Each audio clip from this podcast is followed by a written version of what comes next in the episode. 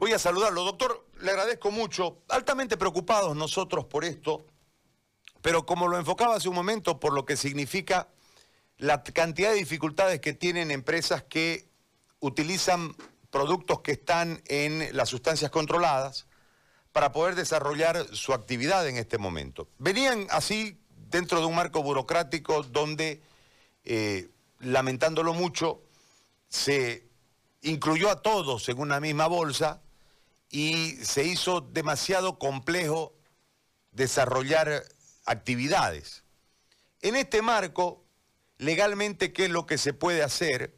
Porque entendemos que hay, por todo lo que ha sucedido, ¿no? Los 21 días, la pandemia, la cuarentena, etcétera, esto nos ha generado un momento económico muy delicado y hay en este momento empresas, en este momento industrias que están produciendo muy poco porque tienen una burocracia para poder liberar este tipo de, insumos que están dentro de las sustancias controladas. Eh, lo quiero escuchar, por eso le planteo el, escenario, para que usted nos explique desde lo técnico jurídico, lo técnico legal, este marco. Gracias y muy amable. Bueno, no sé si me escuchas, Gary. Eh, un gran gusto de contactarme, te agradezco muchísimo a poder aportar en algo a el contenido de tu programa que es sumamente interesante. Lo escucho perfectamente y le agradezco. Perfecto. Perfecto, Gary. Este, bueno, eh, yo le comentaba ayer a los que me contactaron para este encuentro que pues eres famoso y entonces es un gusto poder hablar con un famoso en la comunicación. Te agradezco mucho. A ver, hay el problema, existe el problema, hubo el problema.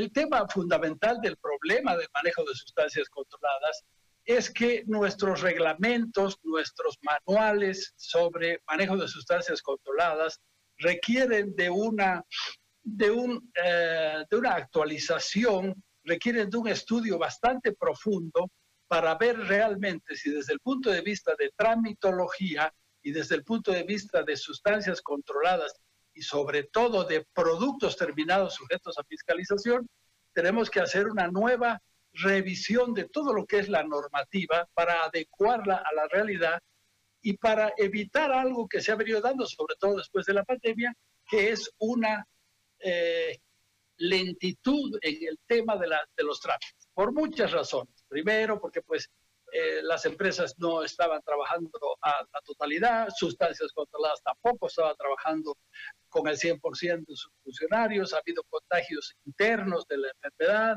etcétera, etcétera. Pero más allá de eso, lo que se necesita básicamente, como te digo, es hacer un estudio profundo de si los reglamentos, algunos de los cuales, como el manual de operaciones, es del año 2000, ah, julio del año 2000, tiene 20 años, y hay otros documentos que ah, no están, digamos, como deberían estar para adecuar la fiscalización de la cual no nos podemos escapar, pero tenemos que tomar en cuenta que administrativamente el Estado tiene que tener unas normas claras que le impidan una sobrecarga administrativa.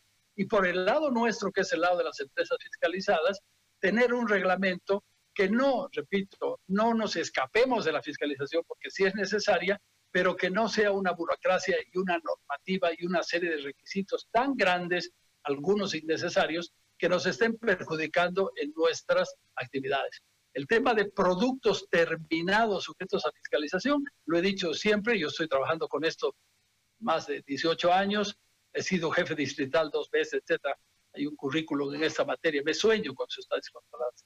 Este, el tema de productos terminados sujetos a fiscalización no tiene lógica porque un producto de limpieza que tiene un contenido de 15% de carbonato de calcio está, como tú decías hace un momento, estamos estigmatizados con que todos los productos terminados se pueden ir al narcotráfico porque ellos pueden separar el componente de sustancia controlada de los otros y de ahí va a salir. No, no, porque un kilo de carbonato de calcio te vale un peso y una botella de este limpiador, que no puedo decir el nombre, este, te cuesta 20 y vas a sacar 20 eh, ml. No tiene sentido. Esa es una de las normas que tenemos que reformular. No todos los productos terminados sujetos a fiscalización deberían ser. Una batería de auto. Una batería de auto tiene 3 o 4 litros de electrolito. que no es un ácido sulfúrico puro. Si tú quieres sacar ácido sulfúrico puro, tienes que hacer un proceso de separación. La batería te ha costado 100 dólares. El litro de ácido sulfúrico vale 8 o 10 bolivianos. Entonces, te vas a comprar una batería de 100 dólares para sacarle un litro de ácido sulfúrico, que te va a costar 100 dólares, por, ponerlo en términos de, de rendimiento. Las sustancias controladas, querido Gary, y los productos sujetos a fiscalización, que no los vas a encontrar en una poza de maceración, lo que vas a encontrar son productos, eh, sustancias controladas puras, ácido sulfúrico, gasolina, diésel, este, eh, eh, hidróxido, etc. Todos los que están divididos en ácidos, bases, solventes, diluyentes, oxidantes. Esto sí. Pero entonces, el que quiere traficar con sustancias controladas no se va a inscribir a la dirección de sustancias para después de estar sometido a un control, tratar de evadir el control y desviar. No sé si me debo Si quiero traficar con ácido sulfúrico, no me inscribo, voy por atrás y yo sé cómo hacen para llevar ácido sulfúrico y cuando encuentran en una poza de maceración 200 litros de ácido sulfúrico, pues no sale de una empresa legalmente inscrita, eso sale del mercado negro. Entonces, ¿cuál es la solución o no la solución? ¿Cuál es eh, el paso que hay que seguir para que tengamos un mayor control del narcotráfico? Que el narcotráfico hay un libro famoso que se llama La Guerra Falsa de un ex agente de la DEA que dice que este asunto del narcotráfico jamás se va a erradicar. Estoy de acuerdo, pero se puede disminuir. ¿Cómo se puede disminuir? La cocaína, la cocaína sale de la mezcla entre hoja de coca y precursor. Eso no lo puede, muy simple. 120 kilos más o menos de hoja de coca más los precursores sale un kilo de cocaína. Un kilo de cocaína en frontera con Brasil vale 1.500, 1.800 dólares. Llegado a Estados Unidos, cuando lo dividen, puede llegar a costar 80 mil dólares. El negocio es redondo. Entonces, ¿qué hay que hacer para frenar un poco? Políticamente, querido Gary, políticamente, no nos vamos, no importa quién sea el gobierno que venga, no, nos, no se debe meter en tocar, porque se hizo una vez con malos resultados, la producción de la hoja de coca de Chapare, que es la única que sirve para el narcotráfico. Los dejaremos que produzcan, el tema está en que no tengan mercado para vender la hoja de coca, porque si controlamos bien el precursor, si hacemos una, un viceministerio de defensa social, pero técnico, dentro del cual está sustancias controladas, hoja de coca, DIRCABI, eh, o se llama Fuerza Especial de Lucha contra el Narcotráfico.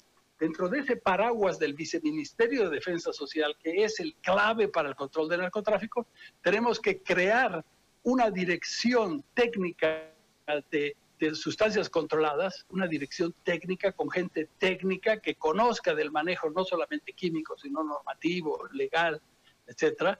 Y con eso vamos a controlar en cierta manera, disminuir, te repito que nunca lo vamos a poder erradicar, pero sí disminuir la posibilidad de que eso vaya a narcotráfico. Si tenemos un buen control con la Fuerza Especial, con la Dirección de Sustancias Controladas, disminuimos la provisión de precursores al narcotráfico, yo te garantizo que muchos de los taques, es el envase en el que sale la hoja de coca, se van a quedar en la puerta del fondo porque ya no van a tener requerimiento del narcotraficante, porque al ver disminuido su precursor, ya no van a tener necesidad de tener tanta hoja de coca. Ahora, la empresa en este momento, ¿cuál es la industria o la fábrica de alguna sustancia? ¿Cuál es el trámite que tiene que tener para poder importar, transportar y utilizar eh, alguna sustancia que está en la lista de sustancias controladas? Bien, cuando una persona natural o jurídica requiere para, su, para sus actividades el uso, importación, compra, comercialización, transformación, etcétera, etcétera, lo primero que se tiene que hacer es el registro. Es un registro que te, da, que te habilita para manejar sustancias controladas. El registro tiene una serie de requisitos en que te dice presentar un memorial solicitando la inscripción, etcétera, etcétera, de las siguientes sustancias. Una vez que estás inscrito, tienes que hacer una importación. Entonces, se presenta, también hay una serie de requisitos, presentas la solicitud de importación de tal sustancia, en tal cantidad, en tantos envases, que saldrá de, del puerto de Miami y llegará a Arica, etcétera, etcétera. Una vez que se presentan los requisitos, que estamos tratando de que sean racionales, de que no te pidan cosas que no son necesarias, es lo que te decía al principio, si logramos hacer un reglamento de sustancias controladas que sin perder la fiscalización no sea tan dificultoso y que no nos pongan tanta piedra en el camino, entonces va a ser más fácil este, lograr la importación. Y la importación, como todos los trámites que se hacen en sustancias controladas, en la teoría tienen plazos. Es decir, por ejemplo, el reglamento te dice que para importar desde el momento en que presentas en la regional tu solicitud hasta que te entregan la resolución administrativa de importación, deberían pasar 10 días. Yo, yo he tenido varias reuniones con la gente, el viceministro, los directores de sustancias, para darnos cuenta de que es muy poco ese tiempo. Evidentemente, en 10 días nunca sale una resolución, pero tenemos resoluciones en La Paz que están tres y cuatro meses, Gary, que no salen. Tú te imaginarás el perjuicio para una empresa que está importando insumos para la producción de, detergentes o de lo que sea que requiere importar eh, cualquier producto terminado que tenga, o baterías que tengan cuatro meses que no pueden evacuarse, que tienen que pasar por siete filtros internos desde la regional de Santa Cruz, en ese caso, a Operaciones La Paz, Fiscalización La Paz, Jurídica La Paz, Dirección de Sustancias La Paz, asesor del viceministerio La Paz, viceministro del viceministro, cuando firma, porque a veces está muy ocupado y tiene mucho trámite por firmar y no lo firma, sale nuevamente a operaciones, después de todo ese circuito, operaciones, vuelve a revisar lo que ya está firmado, que no debería revisarlo, y lo da de alta y una vez que han dado de alta llega nuevamente la comunicación a la distrital donde se originó la solicitud diciéndole se autorizó y aquí está su resolución. ¿Te imaginas cuánto tiempo tarda todo ese circuito? Ahí está uno de los principales obstáculos que tiene el importador. Para las compras locales nos están restringiendo, o cuando el reglamento te da posibilidad de que puedas comprar hasta 120 días, te están limitando a 30 días. Entonces yo quiero sacar por reglamento una autorización de compra local para 120 días, me la restringen a 30. No hay motivo, porque si me das una autorización de compra por 120 días, me permites por muchas razones comprar a mí, abastecerme, porque si mañana el proveedor ya no tiene yo me friego, voy a tener un costo de la mercadería, del producto más barato y el control igualito lo van a ejercer eh, si yo tengo una compra, ¿me entiendes?, de cuatro meses. Si tengo autorizado 100, voy a poder comprar 400. Ingresan hacia a mi almacén y sustancias controladas dentro de las atribuciones. En el momento que quiera, puede venir a mi empresa para ver qué pasó con los 400, si vendí, si seguí almacenando, si consumí. No se pierde el control. Ahora, hoy tenemos un grave problema porque ah, eh, nosotros lo que pudimos averiguar Primero que los, dueños de industrias y de empresas están un tanto, no sé si atemorizados, pero como que no quieren entrar a una lucha frontal para poder cambiar esta circunstancia, primero para que dejen de estar eh, en la misma bolsa de los narcotraficantes, y segundo porque en realidad toda la demora habitual les debe eh, privar de producir y por tanto debe tenerles un costo, ¿no? Empresarialmente hablando. Pero hoy tenemos otro, otro problema porque producto de todo lo que ha vivido el país y los este, cambios políticos más los, los temas de salud, etcétera, hoy tenemos un problema mayor porque en realidad no se mueve nada. Y hay eh, fábricas que están ya con la última parte de sus insumos y no saben qué hacer y no hay respuesta. ¿Cuáles serían los pasos legales para que esto se mueva rápidamente y no parar la cadena de, producción? Porque a mí me preocupa desde el punto de vista de la base, ¿no? del trabajador, que puede quedarse sin fuente de trabajo si esta industria quiebra por un tema que es netamente administrativo y por, una, eh, por un espíritu de una norma que está orientado para algo ilegal, que está prácticamente asfixiando a los legales. ¿Cuáles serían los pasos en torno a eso, doctor? Gary, eh, es un buen punto, indudablemente. ¿Cuáles serían los pasos? ¿Qué es lo que hay que hacer? Lo que hay que hacer eh, dentro de los términos racionales, yo he estudiado en Colombia y yo tengo una persona en Colombia eh, de la universidad mía que maneja el tema de control también del narcotráfico y de los precursores. En Colombia es mucho más sencillo y hay que tomar en cuenta que Colombia no solamente fabrica cocaína, el mayor productor del mundo, sino que Colombia también produce drogas de síntesis. Para ambas drogas se necesita precursor. Sin embargo, lo que tú estás anotando, el trámite administrativo es mucho más sencillo que aquí. Nos hemos complicado con normas porque tenemos una especie de complejo de, de James Bond. Queremos encontrar dónde está la empresa que está desviando. Eso no existe yo no, en los años que tengo no he visto un solo proceso del Estado contra una empresa legalmente constituida por sospecha de desvío de sustancia. ¿Cuál es la, la, solución para evitar todo lo que tú estás diciendo, que es una consecuencia de la burocracia y de la normativa demasiado, demasiado exagerada? La solución, y la hemos tratado de buscar, hemos tenido tres reuniones nacionales en La Paz, Cochabamba y Santa Cruz, en La Paz con la Cámara de Industria, donde estaba el viceministro encargado de las cinco patitas, son cinco patitas del narcotráfico, estaba el director de sustancias, el abogado, etc. Y la empresa privada. ¿Qué es lo que pasaba? Es que se vuelven cantos a la bandera, es que nosotros como, como privados le proponemos, dialogamos, intentamos con el viceministro que se llegue a soluciones sobre los problemas que planteamos en esa reunión. Queda buenas intenciones la siguiente reunión fue en Santa Cruz, por la CAINCO. Más amplia, estaba el gerente de la CAINCO, estaba, bueno, había mucha gente de la, Cámara de, la CAINCO, estaban también el staff grande, hemos tenido en Cochabamba con los empresarios privados los mismos participantes, pero lo que tenemos que hacer es evidentemente un acercamiento, un acercamiento que sea efectivo, un acercamiento donde después de, exponer estos problemas que, tú estás analizando y todos los problemas que hay respecto a los retrasos y, a la forma muy poco adecuada administrativamente, es lograr que se creen documentos vinculatorios, que lo que me dice el viceministro que se va a cambiar se refleje en un acta de reunión, esa acta de reunión que se vuelva vinculante, de tal manera que mañana cuando yo tenga un problema de interpretación o de capricho muchas veces de los inspectores, yo pueda sacar este documento, esta acta de entendimiento que ha sido la consecuencia de la reunión y podemos mejorar muchísimo el manejo administrativo. Se requiere una alta dosis. Yo he trabajado también muchos años con la OEA y realmente era, era muy lindo trabajar con una oficina donde todo funciona como un reloj. Por eso se llama eficiencia administrativa.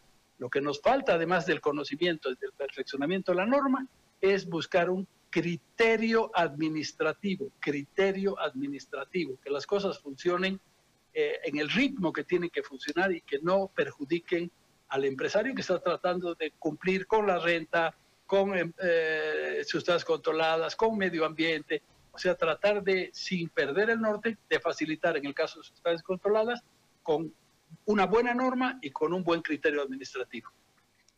Doctor, le quiero agradecer tal vez eh, no, seguramente, vamos a requerir en algún momento alguna otra orientación sobre este tema que nos parece, insisto, eh, muy profundo y necesario en este momento donde se habla de reactivación económica, donde se habla de nueva generación de fuentes laborales, etcétera, y se está, producto de esta norma, eh, producto de esa ineficiencia a la que usted hacía alusión hace un momento, generando un conflicto muy grave que puede determinar en un montón de gente en la calle sin posibilidades de seguir trabajando. Yo le agradezco y tengo la certeza de que vamos a requerir en algún momento nuevamente su, su consejo jurídico. Yo le agradezco muchísimo, ha sido muy amable, doctor. Gracias. Cari, este, para terminar, yo te agradezco a ti por la oportunidad que me das, porque es necesario. Yo vivo pensando en sustancias controladas.